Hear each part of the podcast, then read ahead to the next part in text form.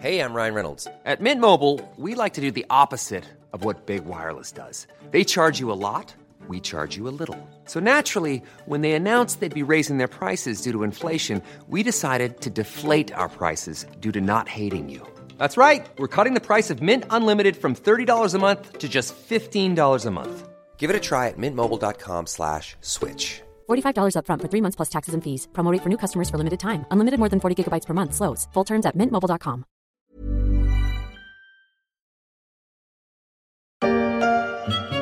J'ai plein de sous dans ma tirelire, tirelire li, tirelire là. J'ai plein de sous dans ma tirelire pour m'acheter ce qui me plaira. Il va peut-être falloir songer à acheter une tirelire plus grosse, car les Français, en cette période de tension sur les prix et de montée des incertitudes, renouent avec leur tendance à épargner toujours un peu plus. Un vieux réflexe.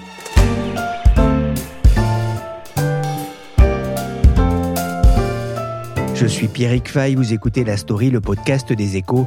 Chaque jour, la rédaction se mobilise pour analyser et décrypter l'actualité économique, sociale ou financière.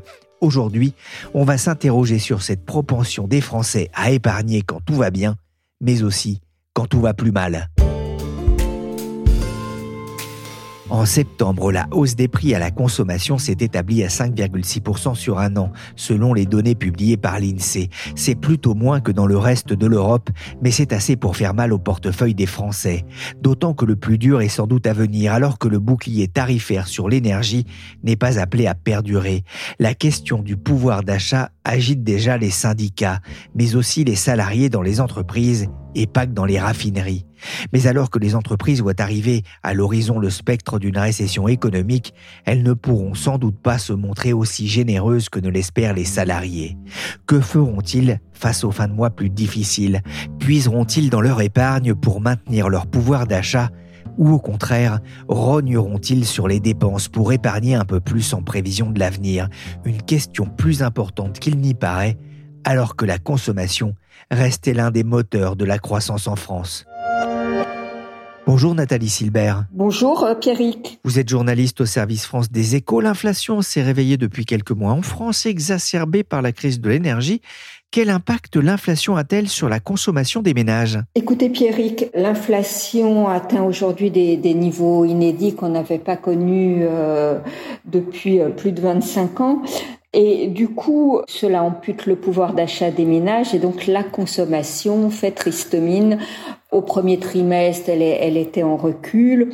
Au deuxième trimestre de l'année, elle a un peu rebondi parce que les gens sont retournés au restaurant, les touristes étrangers sont venus en France, donc ça fait de l'activité pour les restaurants, pour les hôtels, pour les loisirs. Mais on s'attend quand même à des, chiffres euh, peu reluisants pour le troisième trimestre et surtout en fin d'année, compte tenu de la conjoncture qui se dégrade. Et on sent qu'on est à un point de bascule. Quelles sont les dépenses qui sont coupées en, priorité par les Français Les Français coupent leurs dépenses d'énergie, de carburant, et c'est normal parce que ce sont celles qui ont le plus augmenté ces derniers mois avec la flambée du prix du pétrole, du gaz, de l'électricité, dont on entend parler chaque jour. Mais ils, euh, dépensent aussi moins en produits alimentaires, ils coupent dans leurs dépenses euh, alimentaires. Et là aussi, on le comprend aisément parce que les prix des produits alimentaires flambent eux aussi. On s'attend à une augmentation de 12% en fin d'année sur un an, ce qui est extrêmement important pour les budgets des ménages. Et donc certaines études commencent d'ailleurs à, montrer que euh, les, les Français modifient leur comportement alimentaire pour tenir compte de ces hausses de prix. Et on le voit notamment dans la grande distribution. Selon le panel IRI, les ventes ont plongé de 3,5% la semaine du 26 septembre. Les Français achètent moins de produits chers comme la viande ou le poisson frais et plus de premiers prix ou de marques de distributeurs. Quatre foyers sur cinq vont désormais faire très attention à leurs dépenses alimentaires, selon le directeur général de Nielsen, Xavier Ségalier, interrogé par les échos. L'inflation rogne le pouvoir d'achat des Français. Elle pourrait atteindre 6,4% en fin d'année, selon l'INSEE, des niveaux jamais vus depuis 1984. On l'a vu, ça impacte déjà la consommation. Mais qu'en est-il de l'épargne, Nathalie? Souvenez-vous, Pierrick, euh, pendant la pandémie, on l'a oublié, euh, les Français ont été confinés. Et donc, en fait, à cette époque-là, pendant deux ans, les Français ont accumulé euh, un beau matelas d'épargne Je vais vous donner un chiffre.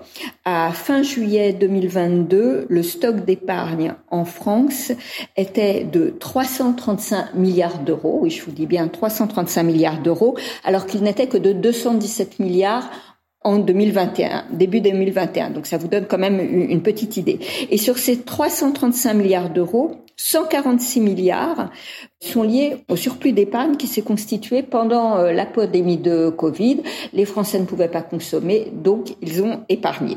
Alors, Maintenant, quand vous regardez ce qui se passe euh, depuis le début de l'année, vous vous rendez compte quand même que les, Français épargnent moins que pendant cette période.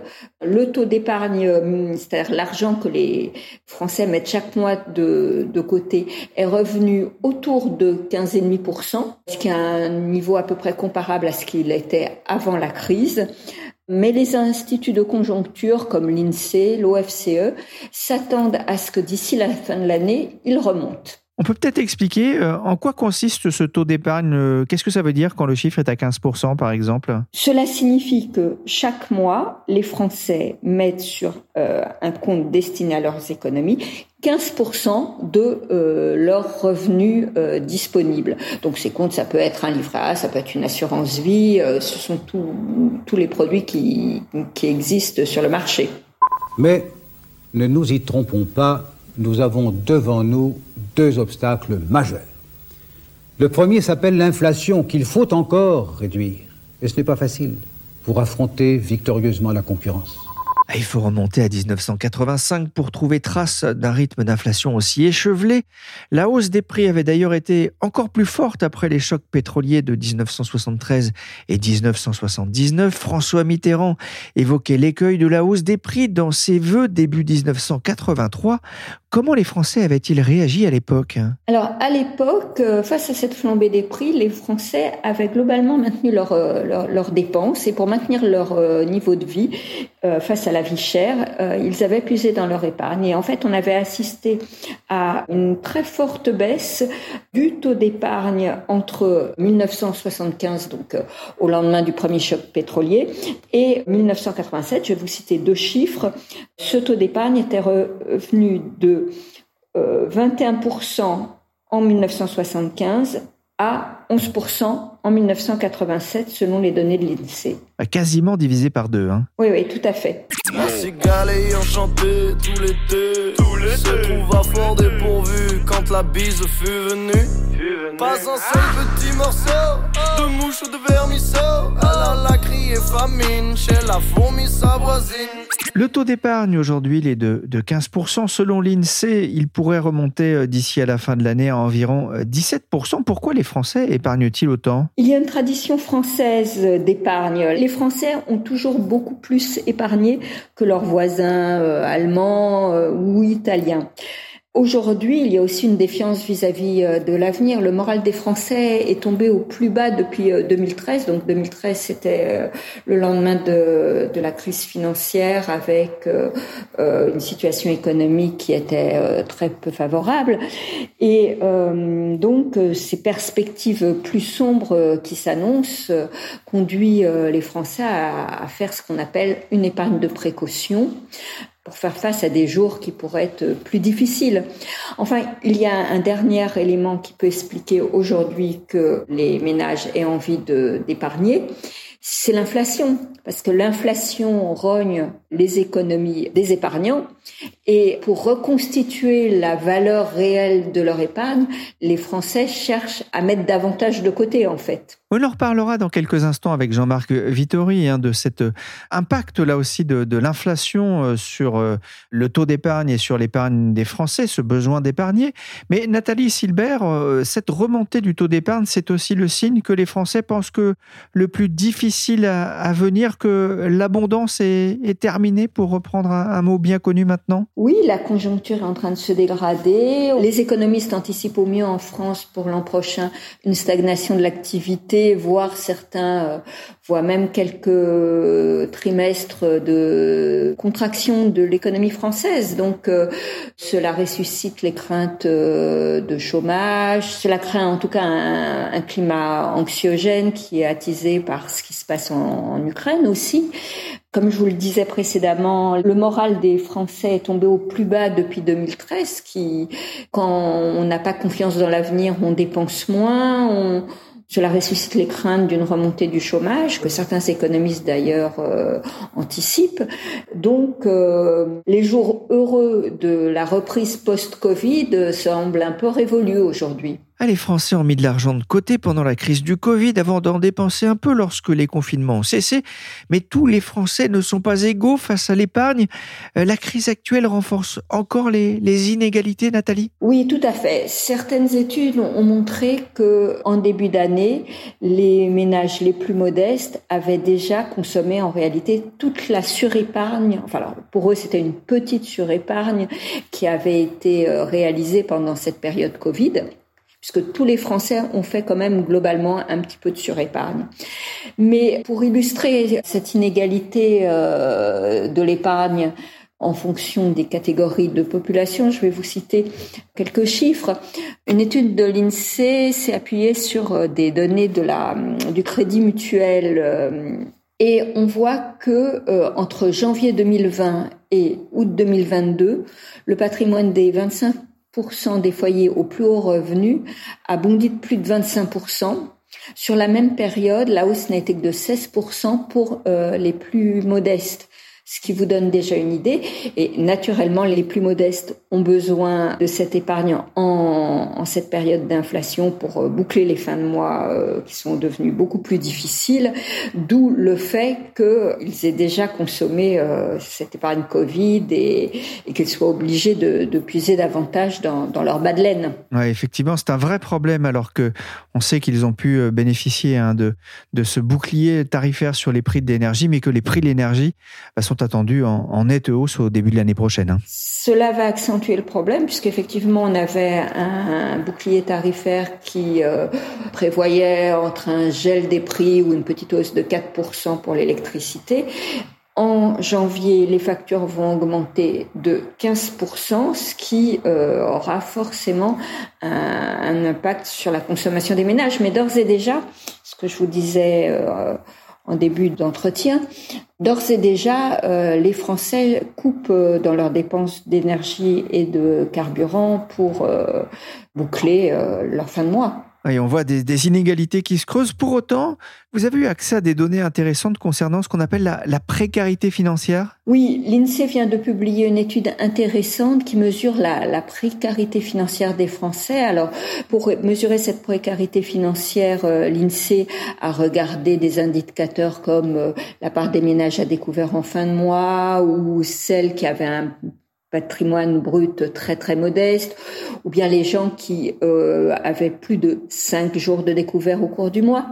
Et on constate quelque chose de très rassurant, c'est que d'une manière générale, cette précarité financière était en baisse en août 2022 par rapport à 2009, donc par rapport à avant la crise financière. Donc malgré l'inflation, il n'y a pas eu de dégradation. Il y a néanmoins un indice qui est un petit peu inquiétant, c'est que depuis le début 2021, c'est-à-dire 2021, c'est le début de la flambée des prix à la consommation, déclenchée, il ne faut pas l'oublier, d'abord par la reprise post-Covid, puis depuis attisée par la guerre en Ukraine, la proportion des ménages à découvert en fin de mois augmente légèrement dit euh, l'INSEE. Donc c'est un indicateur à suivre. La précarité a d'ailleurs reculé chez les foyers aux revenus les plus faibles et parmi les habitants des zones rurales les plus touchés par l'inflation en raison de l'importance du poste énergie dans leur budget, des Français qui constituaient d'ailleurs, du moins au départ, une bonne partie des effectifs des Gilets jaunes.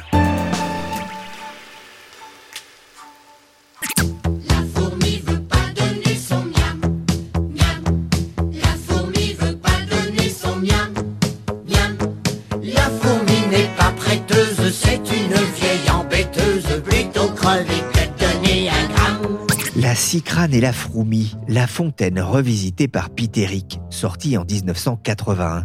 Preuve aussi que la question du partage des richesses et de la solidarité ne date pas d'hier. La Cicrane de la chanson était dans l'intermittence et n'était pas adepte du bas pas comme les Français, champions d'Europe de l'épargne. Bonjour Jean-Marc Vittori. Bonjour Pierrick. Vous êtes éditorialiste aux échos d'abord. Que vous inspire le taux d'épargne des Français, une nation plus fourmi que cigale? Oui, c'est une vieille euh, tradition qu'on parle le taux d'épargne des Français, hein, c'est-à-dire la partie de leurs revenus qu'ils épargnent par rapport à, d'autres pays, ce taux est euh, souvent plus élevé que celui de la plupart des autres pays. Donc, dans ce sens, on peut dire que les Français sont plutôt des, fourmis. Il faut toutefois prendre un petit peu de distance avec cet indicateur parce qu'il reflète notamment euh, le fait qu'il y a beaucoup de Français qui achètent leur logement et le remboursement de leur emprunt logement est considéré comme de l'épargne.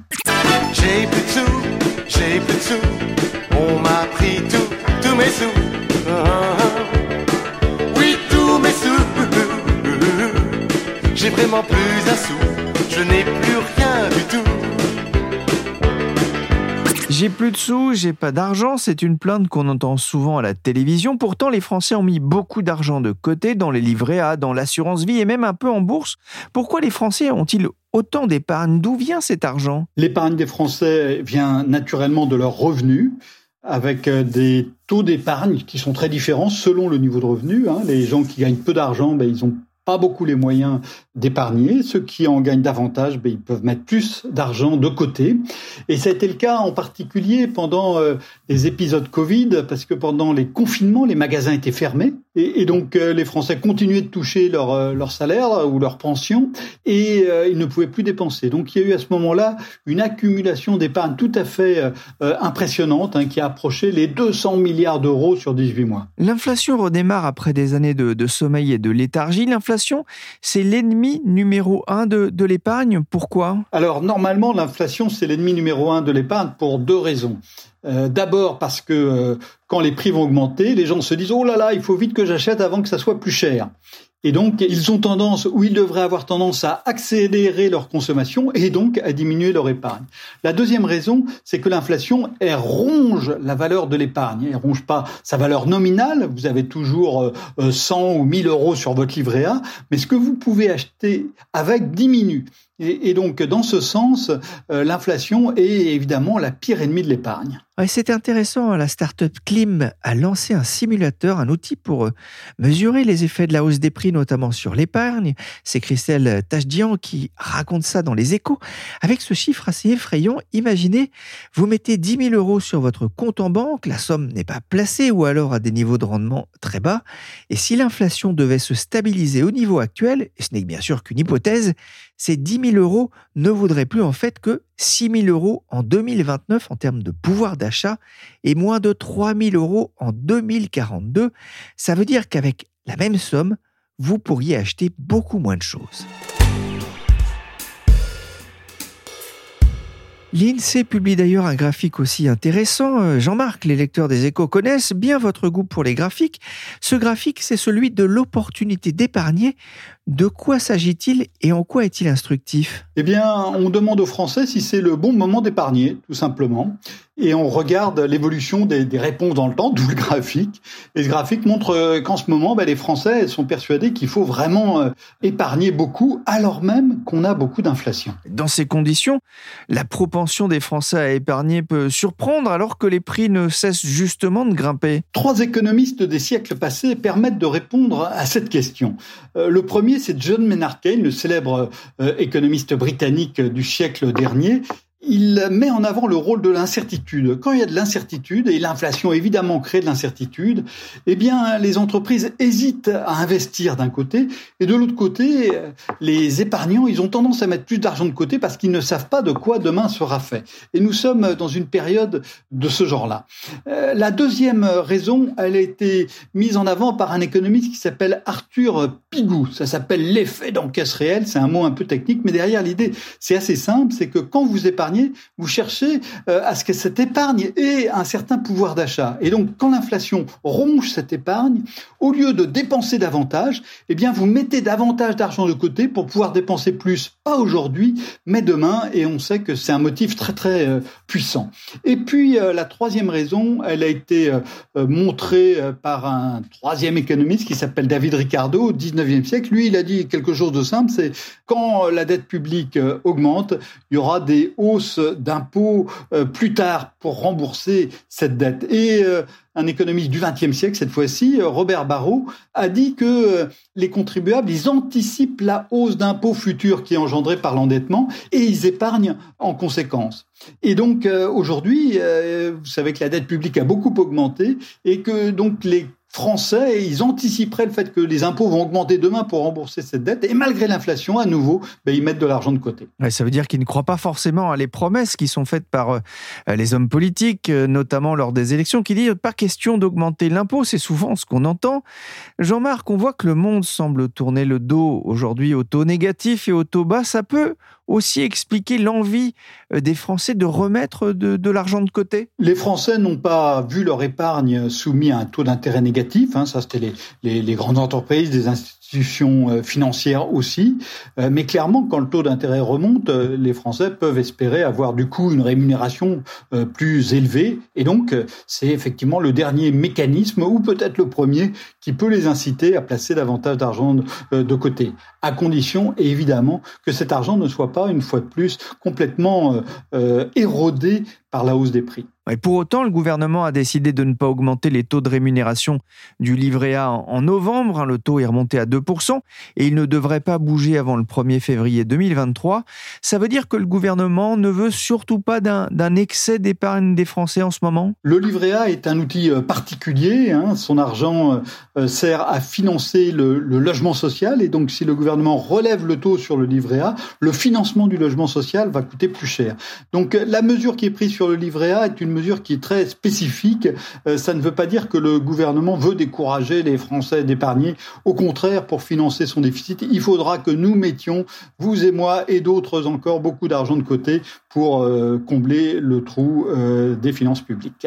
Mais ce n'est pas son intérêt non plus que les Français arrêtent de consommer. Non, évidemment, il y a un point d'équilibre à trouver entre la consommation et l'épargne, mais il faut bien voir que, encore une fois, l'État, il a besoin de l'épargne épargne. Si euh, du jour au lendemain les Français arrêtaient de mettre de l'argent de côté, il y aurait instantanément une crise des finances publiques. Euh, L'État euh, ne veut pas ça. Et quand on regarde sur une période longue, hein, sur, sur plusieurs décennies, on voit que les pouvoirs publics ont toujours été très prudents et créé des canaux pour récupérer une partie non négligeable de l'épargne des Français. Merci Jean-Marc Vittori, éditorialiste aux échos, et merci Nathalie Silbert du service France. Vous pouvez retrouver leurs éditos, leurs analyses et décryptages dans les pages du journal et bien sûr sur leséchos.fr. Cette émission a été réalisée par Willy Sigan, chargé de production et d'édition, Frou Michel Varnet. Le podcast des échos est disponible sur toutes les plateformes de téléchargement et de streaming de podcasts. N'hésitez pas à vous abonner et à partager vos épisodes préférés.